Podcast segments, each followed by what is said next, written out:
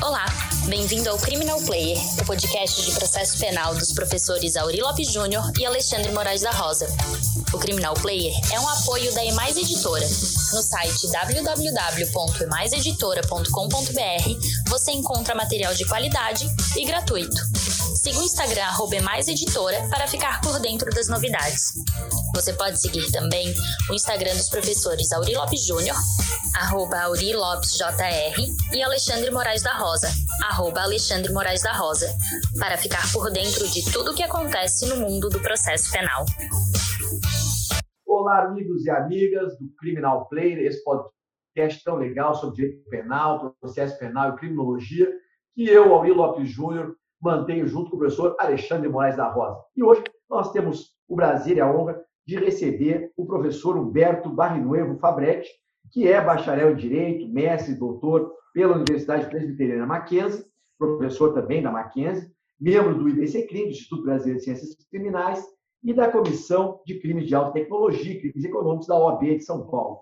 Professor Humberto é ainda autor e coautor de várias obras, entre elas eu cito aqui o Direito Penal, Parte Geral, Processo Penal Brasileiro, enfim, as principais obras. É uma pessoa muito conhecida, dispensa maiores apresentações. Queria agradecer a presença e já direto, de pronto, perguntar para o professor Humberto como é que foi o contato dele com o garantismo penal, a obra do Ferraioli, os pontos que ele acha mais relevantes. Enfim, Ferraioli voltou a ser uh, debatido no Brasil depois de uma certa, um certo adormecimento. Voltamos a debater, voltamos a falar, e nunca foi tão importante em falar em garantismo penal. Professor Roberto Armineu, Fabretti, o que, que o senhor acha disso?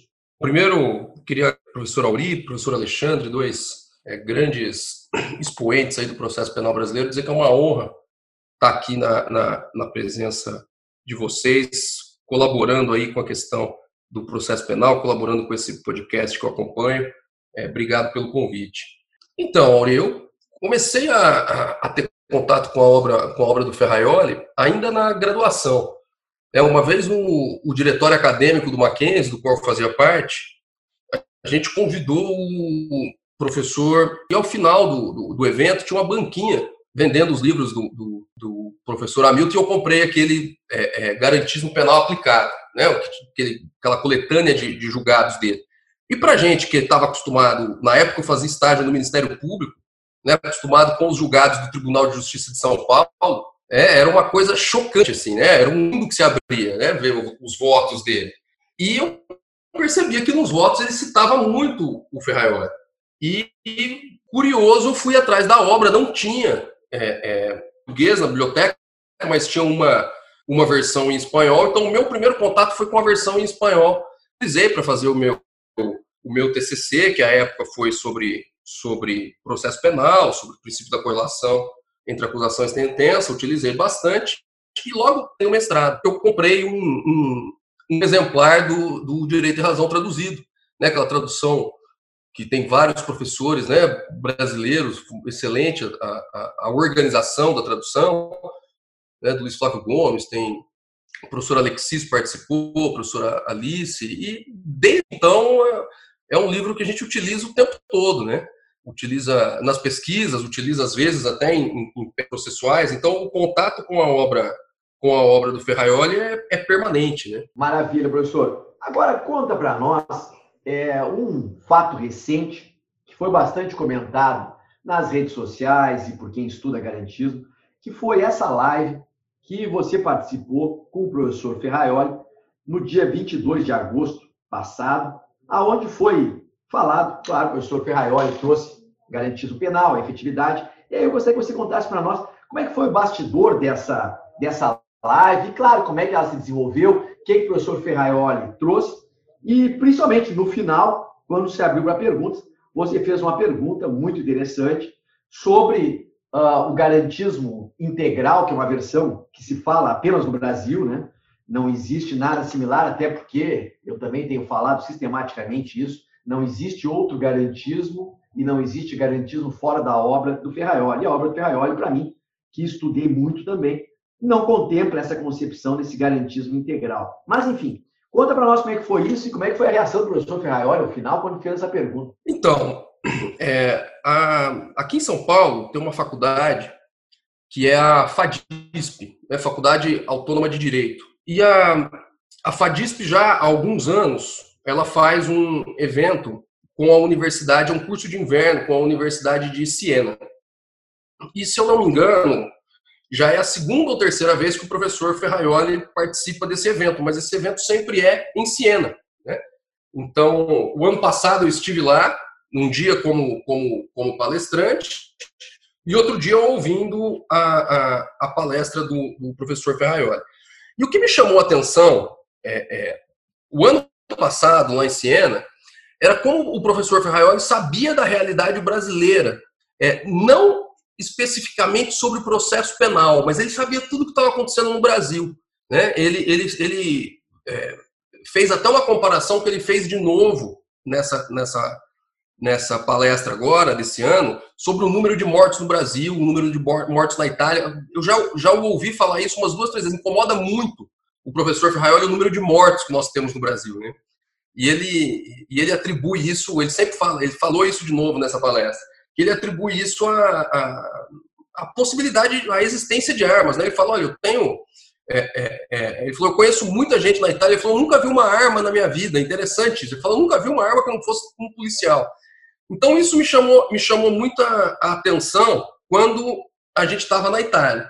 E aí, o que me, me, me incomodou já naquele momento foi, mas será que ele sabe o que estão falando sobre a obra dele no Brasil? Porque ele sabe esses detalhes né, da, da realidade brasileira. Eu falei, será que ele sabe que existe né, uma pretensa teoria que dá uma desvirtuada no garantismo, que é um garantismo adjetivado, que não se entende muito? Mas eu fiquei com aquilo, com aquilo engasgado. Para ser bem honesto, não perguntei quando eu estava na Itália. É, é, é, a palestra dele foi sobre democracia, achei que não cabia fazer uma pergunta sobre o garantismo é, é, é, naquele momento. E tive a surpresa quando, agora, no começo, no começo do mês, o professor Tiago Matsushita, que é o diretor da FADISP, entrou em contato comigo e falou: Humberto, nós vamos ter um evento com o Ferraioli, tal, tal, tal. Você teve lá o ano passado com a gente, você não quer ser o debatedor? Porque né, sabe que eu conheço a obra e tal. Eu falei, pô, cara, seria maravilhoso, né? E já avisei o Thiago, só que eu falei, Thiago, só que eu vou perguntar um negócio para ele que eu tô para perguntar faz tempo. É, e vai dar problema, vai dar polêmica. Ele falou, meu amigo, aqui é ambiente acadêmico, você pergunta o que você quiser. então eu falei, maravilha. E a pergunta estava preparada, né, cara? Então a pergunta estava preparada. E, e o tema permitiu, né, que a gente que eu fizesse essa pergunta, porque né, uma, uma das críticas que eu recebi é essa, um, um sujeito entrou no meu, no meu, na minha rede social e falou, né, você perguntou um negócio completamente fora do tema. Ele está falando do princípio da legalidade. Eu falei, cara, você não leu a obra mesmo, né? Porque o princípio da legalidade é. Ele começa a estruturar o garantismo a partir do princípio da legalidade, né? É, e aí, quando eu fiz, quando eu fiz, eu fiz a pergunta, a primeira vez eu fiz a pergunta é, é, em português, porque é, ele entende um pouco do português, mas ele respondeu a pergunta e no final, né, ele fez uma frase lá que ele falou: Eu não sei se me entende bem, né? Ele até brincou que disse meu jovem meu jovem colega e tal, tal, tal. Aí o presidente do evento, né, o Thiago, me manda uma mensagem no WhatsApp, né? Aí eu tô te contando o um bastidor e fala, ó, volta na pergunta, porque isso é importante. E eu voltei, dei uma, uma travada, né? Tava um pouco, um pouco nervoso, por óbvio. Tinha 3 mil pessoas, cara, inscritas no evento. Pergunta para ele em espanhol. Ele nem deixou eu terminar a pergunta, né? A hora que eu, que eu tava desenvolvendo a pergunta, ele me cortou é, é, e a gente percebe que um pouco mais nervoso, porque ele fala muito calmo, né? Ele é muito tranquilo. E ele bravo, cara. Ele, que direito que tem a vítima no processo? Como que a vítima se contradiz ao direito do acusado? E assim, ele ficou, ele ficou bravo. Ele ficou incomodado com, com, com a pergunta, né? E, e aí uh, tem uma professora, né, que faz a que faz a intermediação entre a gente, a professora Tânia, Tânia Gropp, que também é da Universidade de Siena, né? O Ferraioli não, né? Mas ela é da Universidade de Siena. E ela falou para a gente depois do evento que ele ficou muito incomodado com isso. É, é, que ele não tinha, ele falou, ele falou que ele já tinha ouvido falar sobre o garantismo integral, mas ele não achou que fosse aquilo que eu falei que era. Né? Ele achou que era a teoria dele expandida, num, né? num, não o contrário do que ele defende no livro. Então, é, é, é eu acho, inclusive, que vem alguma coisa por aí. Ele ficou, o pessoal lá dele ficou de pensar num artigo, de pensar em alguma coisa para ele esclarecer ao público brasileiro é, é, como é que as coisas acontecem efetivamente na, nas ideias dele. Né? É, então, o bastidor é mais ou menos esse daí. E aí, para aproveitar, Humberto, obrigado por participar conosco aqui do podcast, com o Auri também. Prazer, cara. É, eu, eu, me lembro também, na, na época que eu escrevi, eu e o Auri já fomos muito apaixonados pelo Ferraioli, hoje temos uma, uma admiração respeitosa em face a algumas questões, mas o que me parece fundamental é que não dá para confundir ou para adjetivar mudando o sentido do, do, do, do, significante um, né? Ou seja, se você tem é, direito penal do inimigo, eu não posso falar, falar do direito penal do inimigo é, integral, eu não posso ficar inventando alguma coisa que seja para além daquilo que foi anunciado pela, pelo professor que indicou o tema. Então, me parece um tanto quanto e muito reprovável que se possa usar, manipular as premissas para uma finalidade que é outra daquela exposta pelo autor. Daí que tem total razão, a meu juízo, estou me alinhando à tua postura, no sentido que não faz nenhum sentido pensar no garantismo dessa ordem, e o Alfredo Copete tem razão em dizer que, na verdade, trata-se de um populismo penal disfarçado de garantismo integral. Se a gente, né, Alexandre, se a gente for analisar é, é, e, e vou ser bem honesto, é, bem honesto com, com, com vocês e com, com, quem nos ouve, eu não, não, não fui estudar a fundo é, é, as pretensas teorias sobre garantismo integral, porque eu acho que não faz muito sentido. Né? Assim, não peguei as obras sobre quem defende isso e analisei de forma sistemática, né? só as, as premissas que eles, que eles nos, nos apresentam, eu acho que já é suficiente para ver é, que o que tem se chamado de, de, de, garantismo integral é, na verdade, o que o próprio Ferraioli, na obra dele, fala que é a postura antigarantista, né? É, então, eu acho que esse jogo de palavras ele é muito, ele é muito complicado, porque eu acho que tudo bem, assim, tudo bem do ponto de vista acadêmico que se refute a teoria do, do Ferraioli e que se queira desenvolver uma teoria ao largo da teoria dele. É, o que não dá é para surfar na onda né, do garantismo e tudo que o garantismo representa, para depois apresentar algo como: olha, é, é, o, o, garantismo verdadeiro do Ferrari, olha esse aqui, vocês não entenderam. Eu acho que é um pouco, é um pouco demais, né, forçar a mão demais, porque, é, de fato, a maioria dos estudantes brasileiros não pega o livro do Ferraioli, abre e vai estudar, né, como a gente fez. Então eles acabam achando que é aquilo mesmo. Então eu cansei, né? Depois desse evento, vieram alguns haters na minha rede social falar que eu não entendi o livro do Ferraiota, eu não li direito, né? Ou que minha pergunta, outro, né, que a minha pergunta foi enviesada. Eu falei, olha, você está partindo do pressuposto então que o Ferraioli não entende a teoria dele, que eu, com uma pergunta, vou manipular o que o sujeito pensa. Então isso que eu acho que eu acho muito complicado. Né? E o que me deixa mais complicado ainda, e eu concordo nessa premissa, é, é, que você colocou, Alexandre, é que o Ferraioli ele é um grande liberal, né? O Ferraioli não é um. Ele é colocado aqui na, na, na, na, na doutrina, na doutrina brasileira, por, esses, por esse pessoal mais, mais conservador, mais reacionário, como se fosse um autor absolutamente revolucionário, né? como se fosse um, um autor de extrema esquerda. O Ferraioli não é nada disso, o Ferraioli é um liberal. Né? A, Ana Cláudia fala muito isso, né? ele é liberal, ele é um cara que no espectro político ele está no meio do negócio, ele não está nem para um lado nem para o outro, então é, é, complicado, né? É bem complicado. Não, maravilha. O que está estudando, né, Auril? A gente ia perguntar o que, que tem de novidade aí para que vai sair do, do, do, do, do Humberto sobre o tema. Além do artigo, né, que o artigo saiu publicado, então vale a pena sublinhar que tem um artigo no, Estadão, no Estado de São Paulo, que vale a pena o ouvinte ler. É, o artigo, o artigo foi exatamente isso. O artigo foi é, explicando porque a, a live está salva também, a live da, da, do evento, né? Assim, no canal do, do YouTube. É só colocar lá, Fadisp Alpha, que é o nome, é o nome da faculdade, é, e ele está lá disponível. E, mas como o evento, como eu disse, tinha muita, muita gente, né? 3 mil pessoas, e deu, o evento deu o que falar, eu escrevi o, escrevi o artigo e mandei. Mandei para o Fausto Macedo, né, do jornal, falei, olha, não sei se você tem interesse em uma questão né, que está sendo discutida no mundo jurídico. Ele, na hora, falou, não, pô, legal e publicou. E o artigo teve mais repercussão ainda, né? Aquilo que eu falei. O artigo foi publicado no sábado, né? Domingo de manhã eu acordei, o meu Instagram estava cheio de, de, de gente, alguns para elogiar, outros para criticar, que eu, não, eu tava, né, não devia ter escrito o artigo, que eu entendi errado, eu estava desvirtuando as palavras. Então, a gente vê que ainda é um, é um, é um assunto que movimenta paixões né, no, no processo penal. Não, muito legal. E eu estou com uma, na verdade, uma degravação que foi feita nessa fala. E é interessante uma pessoa que degravou, eu não vou revelar nome aqui, mas foi uma pessoa muito séria, uma professora. Ela, quando chega na, na resposta que o Ferraioli dá à tua pergunta, que ele coloca, que ela coloca que não há entendido esse significado, ou seja, que eu não entendi esse significado desse, o significado desse garantismo integral, e aí em seguida ela escreve assim, ó, Ferraioli ficou meio bravo e começou a falar bem rápido, entendeu?